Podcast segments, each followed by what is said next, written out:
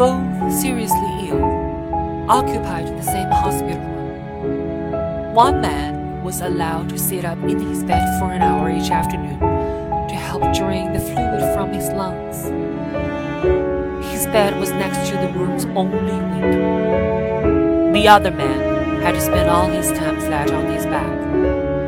The man talked for hours on end. They spoke wives and families, their homes, their jobs, their involvement in the military service, where they had been on vacation. And every afternoon, when the man in the bed by the window could sit up, he would pass the time by describing to his roommate all the things he could see outside the window. The man in the other bed began to live for those one hour periods where his world would be broadened and enlivened by the activity and the color of the world outside. The window overlooked a park with a lovely lake. Ducks and swans played on the water, while children sailed their model boats. Young lovers walked on and on amidst flowers of every color of the rainbow. Grand old trees graced the landscape, and a fine view of the city skyline could be seen in the distance. As the man by the window described all this in exquisite detail, the man on the other side of the room would close his eyes and imagine the picturesque scene. One warm afternoon, the man by the window described a parade passing by. Although the other man couldn't hear the man, he could see it in his mind's eye as the gentleman by the window portrayed it with descriptive words. Days and weeks passed.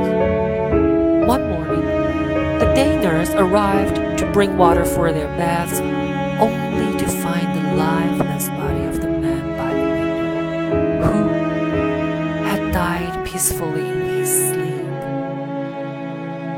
She was saddened and called the hospital attendants to take the body away. As soon as it seemed appropriate, the other man asked if he could move next to the window. The nurse was happy to make the switch, and after making sure he was comfortable, she left him alone.